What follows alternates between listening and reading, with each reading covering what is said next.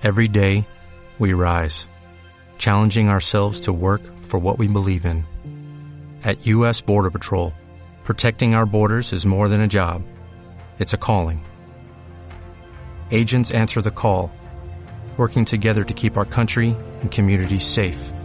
If you are ready for a new mission, join U.S. Border Patrol and go beyond.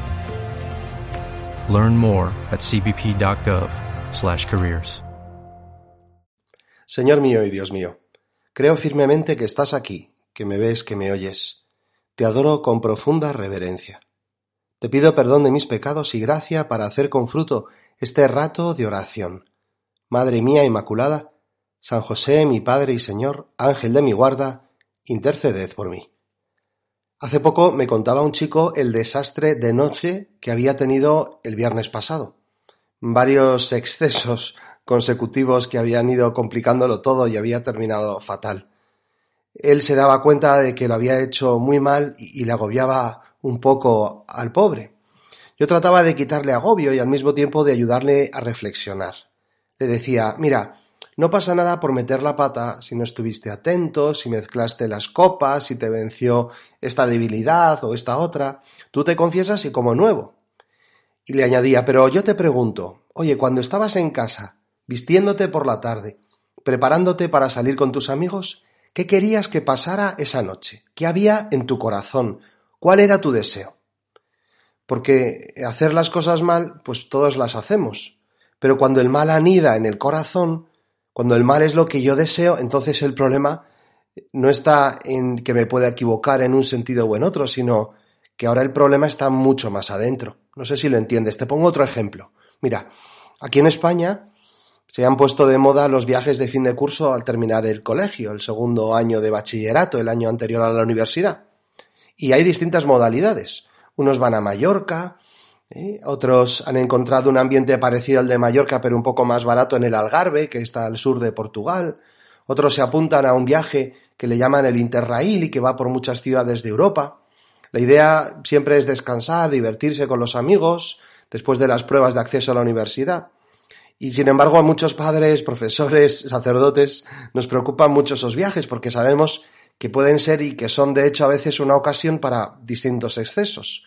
Cuando hablo con los chicos, los que quieren ir, yo siempre les pregunto sobre cuál es su deseo. O sea, ya sé que vas a ir con amigos muy majos, ya sé que queréis pasároslo fenomenal, eh, que lo habéis ganado en parte después de todo este año, pero tú qué quieres que pase en ese viaje, qué hay en tu corazón. ¿Qué te gustaría que pasara cuando estés en ese sitio donde no hay adultos, donde nadie se entera de lo que haces, donde estás solamente con tus amigos y un montón de jóvenes a los que no conoces? ¿Qué quieres que pase? Este es el punto. Hoy Jesús, tú nos hablas de nuestro corazón y nos invitas a examinar los deseos de nuestro corazón. Ante esos fariseos que se escandalizaban porque tus discípulos comían las manos, comían sin lavarse ante las manos, o comían en sábado, o que se escandalizaban antes porque tú tocabas a un leproso, o te dejabas tocar por una mujer de vida complicada, les dices, escuchad y entended todos, nada que entre de fuera puede hacer al hombre impuro, lo que sale de dentro es lo que hace impuro al hombre. Y nadie comprendía. Y es verdad que estamos todos tan acostumbrados a ver siempre la materialidad de las acciones y pasar por alto el deseo del corazón, no examinar el corazón, que, que no entendían nada de lo que el Jesús les decía. Por eso, el Evangelio continúa cuando ellos, los discípulos, le preguntan a Jesús. Y tú les dices, Señor, ¿tan torpes sois también vosotros? ¿No comprendéis? Nada que entre de fuera puede hacer impuro al hombre, porque no entra en el corazón, sino en el vientre y se echa en la letrina. Lo que sale de dentro, eso sí mancha al hombre porque de dentro del corazón del hombre salen los malos propósitos, las fornicaciones, robos, homicidios, adulterios, codicias, injusticias, fraudes, desenfreno, envidia, difamación, orgullo, frivolidad, todas esas maldades salen de dentro y hacen al hombre impuro. Eres tú, Señor, diciéndonos, ya sé que haces cosas mal, no pasa nada, te perdono las veces que sean necesarias pero tú, ¿qué hay en tu corazón? ¿Qué deseas en tu corazón? ¿Qué hay realmente ahí? y nos pones esta lista enorme de pecados graves para que podamos hacer como un examen de conciencia y miremos a ver qué es lo que pasa dentro. Porque cuando tú Jesús entras en el corazón de una persona que realmente desea la santidad, aunque la persona esté llena de debilidades de mil maneras, tú puedes hacer muchas cosas porque vas en ese corazón volcando despacio tu amor, tu fuerza, tu gracia, y él irá lentamente ordenando su vida exterior y venciendo sus debilidades. Pero en un corazón atrapado por el mal, en un corazón que esconde el deseo del pecado, sea cual sea, no puedes hacer nada por mucho que por fuera su comportamiento sea perfecto e intachable, irreprochable. Te interesa más lo de dentro que lo de fuera. Lo que nos pasa es que es más sencillo ordenar lo de fuera que lo de dentro. Pero eso solo funciona con los animales. Preocuparme de que su comportamiento exterior sea exactamente como tiene que ser se llama adiestrar. Nosotros no adiestramos, educamos. No funcionamos así. Nosotros si lo de dentro no está ordenado, lo de fuera siempre terminará desordenándose. La persona que vive haciendo una cosa y deseando otra está como reprimida y termina rompiéndose o cediendo a la presión interior de su corazón para hacer lo que en el fondo desea. Yo te invito en este momento de oración a pensar si tú y yo, en el fondo, no será que vivimos reprimidos un poco en algún aspecto.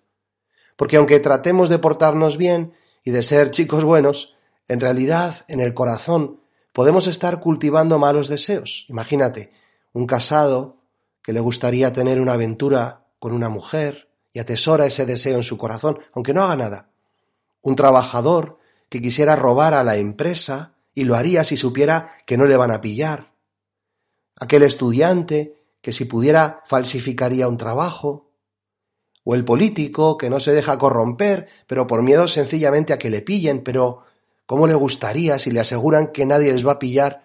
Pues lo hacen.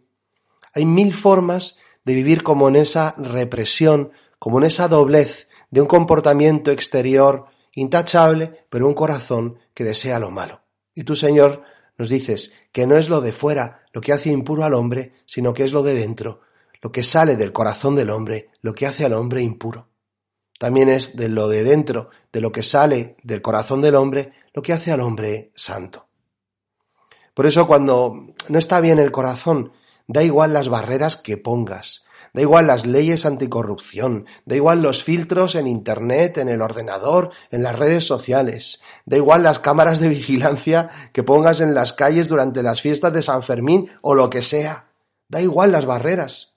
Cuando en el corazón está mal, al final no podemos vivir en esa doblez, el corazón tira más y finalmente terminamos sucumbiendo. Tú, Jesús, no quieres reprimidos. No quieres que vivamos en esta doblez, en esta falsedad. Y por eso tampoco quieres que eduquemos solo lo exterior, sino que quieres que miremos y ayudemos a ordenar el interior, el corazón del hombre, que es el lugar donde tú habitas. Y cuando en ese corazón se planta la semilla de la verdad, de tu amor, entonces tú vas transformándonos de dentro a fuera. Porque en el corazón que desea a Dios, que desea la santidad, vas volcando tu amor y de esa manera vas ordenando los afectos, las emociones, los amores, hasta el punto que, a veces hasta puedo sentir verdadero rechazo y asco de las propias acciones que lentamente voy distanciando y voy dejando porque no lo soporto, porque mi corazón anhela algo muchísimo más grande. Voy ordenando mi exterior desde dentro con el motor no sólo de mi esfuerzo, sino de tu espíritu, que se derrama dentro de mí y me transforma.